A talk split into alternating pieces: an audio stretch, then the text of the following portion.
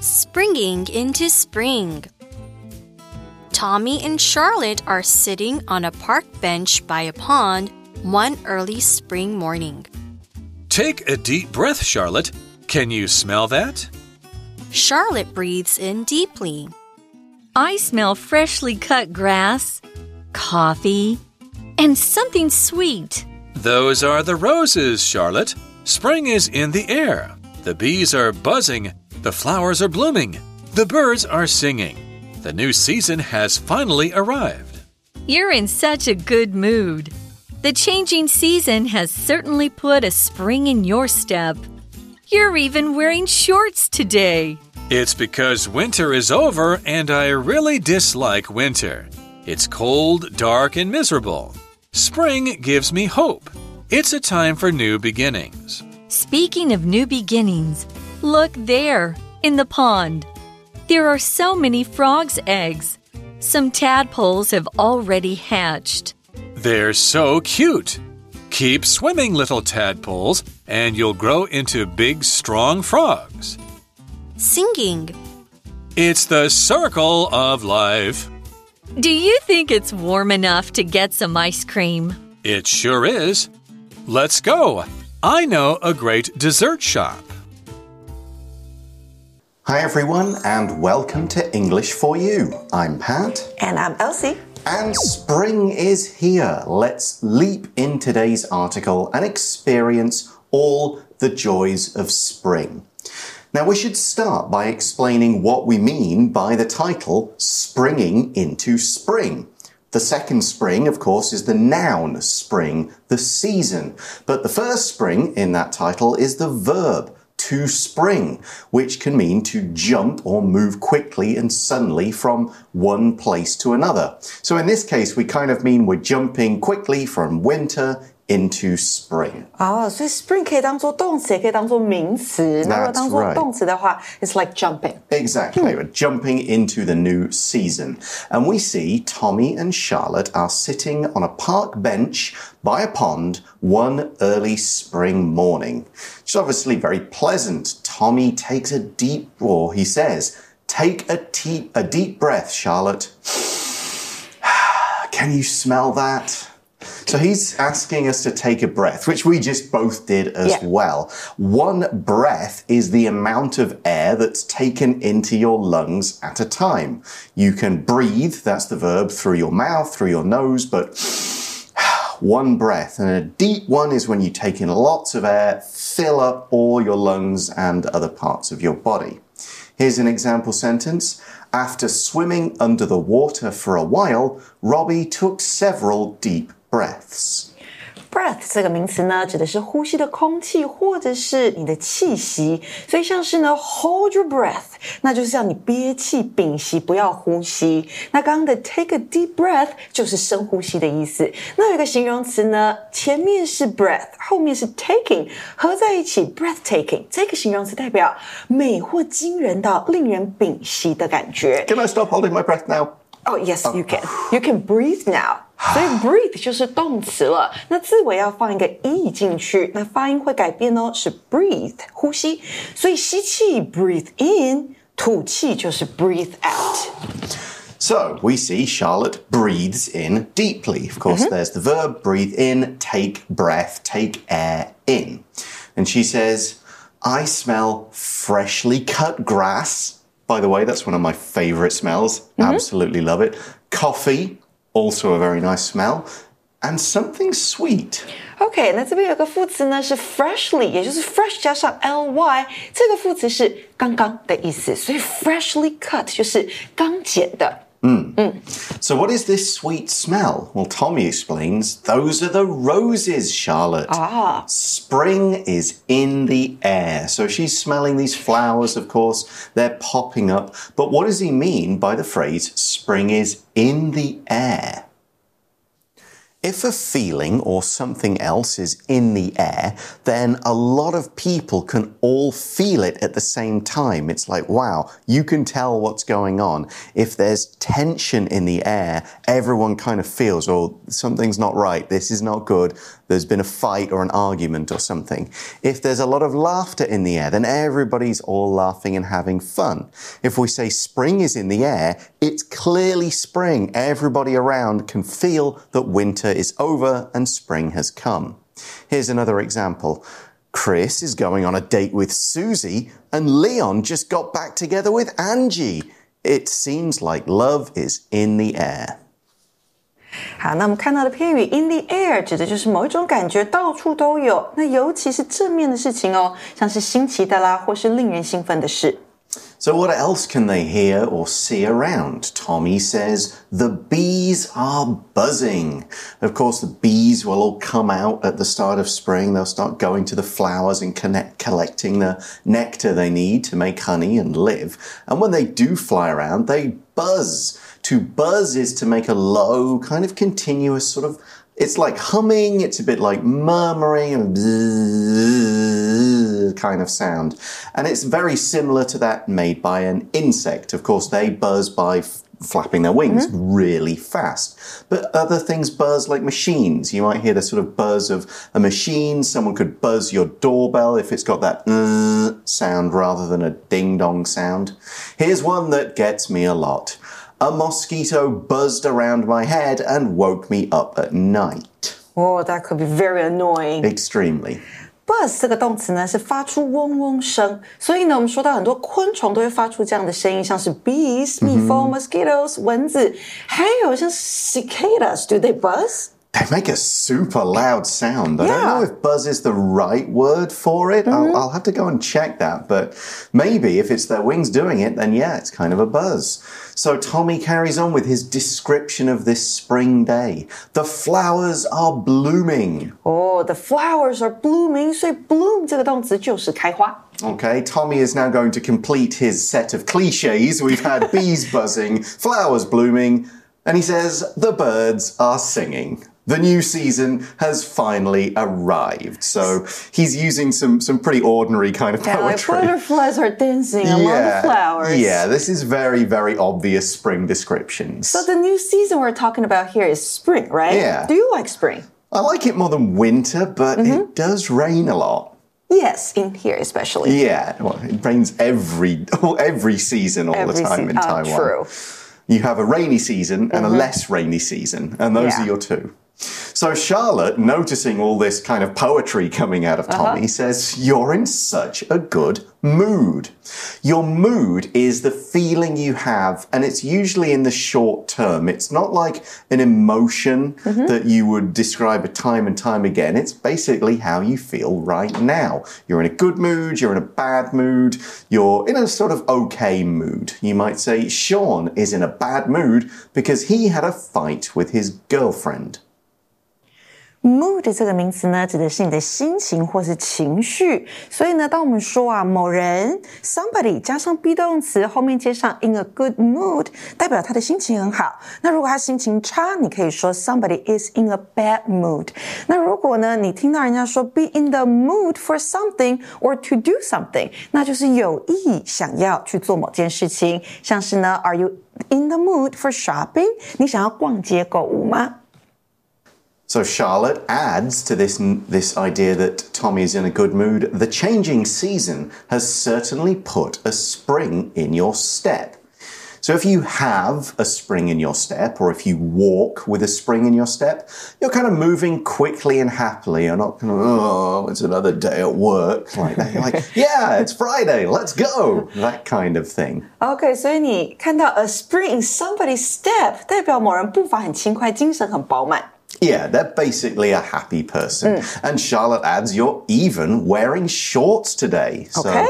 yeah, sun's out, you know, he's got his legs out, getting some air on his, on his uh, knees. He's really in a happy place. And so Tommy explains, it's because winter is over. And I really dislike winter. So if you dislike something, you don't hate it. You don't really try to avoid it all the time. You just don't really like it. Like if you had, for example, if you dislike broccoli, then you might eat it one or two pieces, but you're not going to go and eat it out of choice. You won't complain if it's on your pizza or in your meal, but you go, ah, Okay, I'll eat it. Not my favorite, but okay. You just don't really like it that much. Here's an example sentence Georgia dislikes dogs because she thinks they have too much energy. She prefers cats. I prefer cats too。嗯，那这里的动词 dislike 你会发现就是 like 前面加上 d i s，那 dislike 是不喜欢，可是没有到 hate 这么讨厌的感觉。好，那 dislike 的后面呢要加上名词或是 v i n g。Yeah, I dislike taking out the trash. It's a bit smelly, it's crowded, and so on, but gotta do it. So the article continues with Tommy explaining what he dislikes about winter. He says, Winter, it's cold, dark, and miserable. Sounds like the UK all the year round. weather, right? Yeah. OK，所以他说这是冬天很黑暗又很冷，还有一个形容词 miserable，它是情况或时期很糟糕、令人难受的。So that's how I feel about winter. What about you? Yeah, pretty much the same. Yeah. I don't enjoy those seasons. I don't enjoy that time of year. So Tommy continues Spring gives me hope. He really is in a poetic kind of mood today, isn't he? Uh, so, spring gives me hope. It makes him look forward to new things. As he says, it's a time for new beginnings. Of course, because you know, baby animals get born, flowers grow, trees start having leaves and stuff on again. It's all very pretty. So, Charlotte continues Speaking of new beginnings, look there in the pond. So we use this phrase speaking of when we're introducing a new subject, but we're using a reference in either what you just said or more often what somebody else has just said. They mention it in what they say, and you kind of take that little piece of information and use that to introduce something new. He mentioned new beginnings, Tommy did. Charlotte takes that idea of new beginnings and then points out something else to introduce this new subject which is obviously in the pond.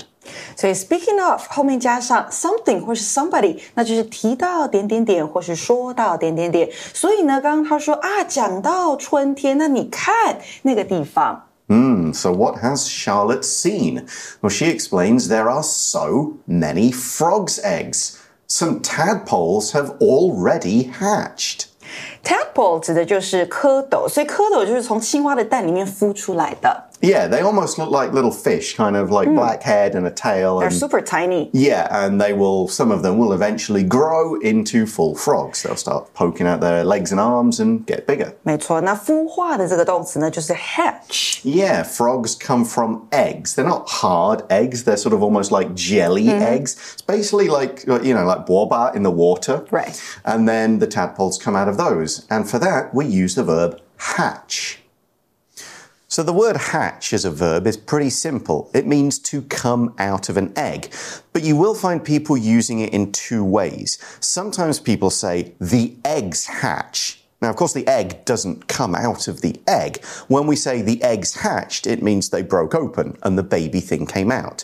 But we could also say the baby birds hatched, the baby turtles hatched, and so on. It means they came out. So you can and you will hear people using it about eggs, but also about the babies inside them, and both uses are okay. Here's an example sentence.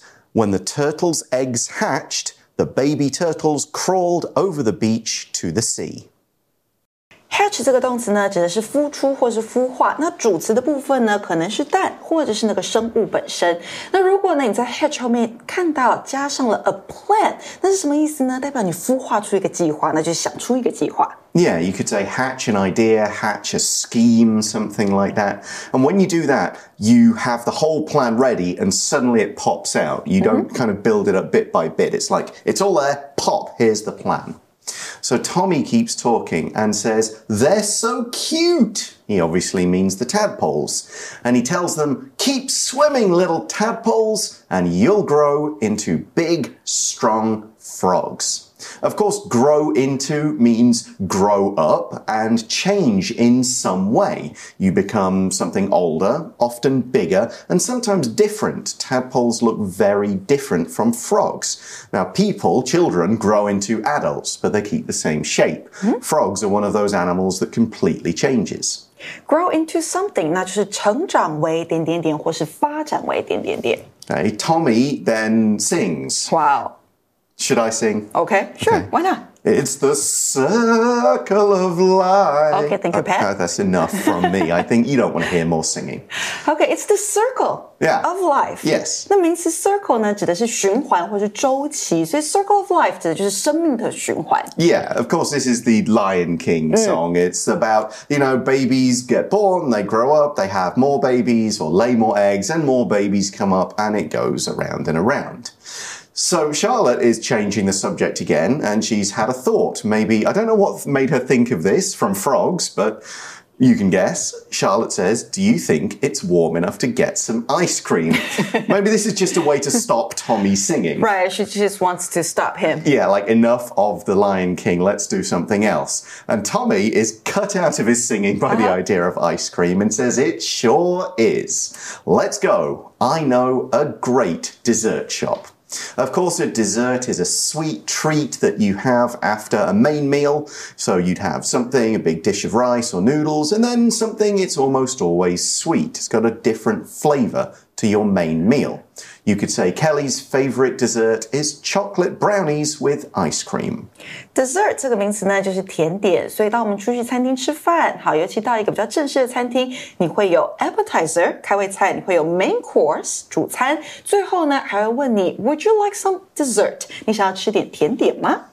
Okay, we'll find out if they get ice cream in part two of the article tomorrow. Now, let's go to our f- For You Chat question for today, which is What's your favourite season and why? My favorite season now is fall. Okay. It's autumn. Because it gives me a kind of romantic feeling. Uh-huh. I used to love summer, but not now Gotcha. anymore. It's too hot here. Too hot. Yeah. But Taiwan doesn't really have fall. Like, the trees don't really change colour and lose their right, leaves. but the temperature is different. But when is fall? When? Yeah. Um, at the end of October? Okay. Even though the Mid Autumn Festival is like in September where it's really It's hot. still too hot, yeah. Tai- yeah, Taiwan, because of where it is in the world, it doesn't really have the same sort of four traditional Mm-hmm. seasons. It's kind of partly those four, but also partly the wet, dry season you would get in somewhere close to the equator. Um, but you've seen fall in North America, right? Right. Right. So that's much different. that's much more true. traditional. I love summer. Summer is when, as a kid, you don't go to school. It's hot. You get to go out all the time. It's sunny. Uh, yeah, definitely summer. No argument from me. That's why I like it. So that brings us to the end of today's article, but join us again tomorrow to see what else Tommy and Charlotte get up to on this one spring day. See you then. Bye for now. Bye. bye. Vocabulary Review Breath. The doctor told Tim to take a deep breath while she listened to his body. Buzz. Terry didn't get much sleep because mosquitoes were buzzing around and kept him up all night. Mood. Janice was in a cheerful mood today because the weather was warm and sunny. Dislike. Ethan dislikes talking on the phone. He prefers to speak to people in person. Hatch. After the mother duck lays her eggs, it takes about 26 days for them to hatch. Dessert. We had salad, soup, and sandwiches for dinner, and strawberry cake for dessert. 智慧小补帖。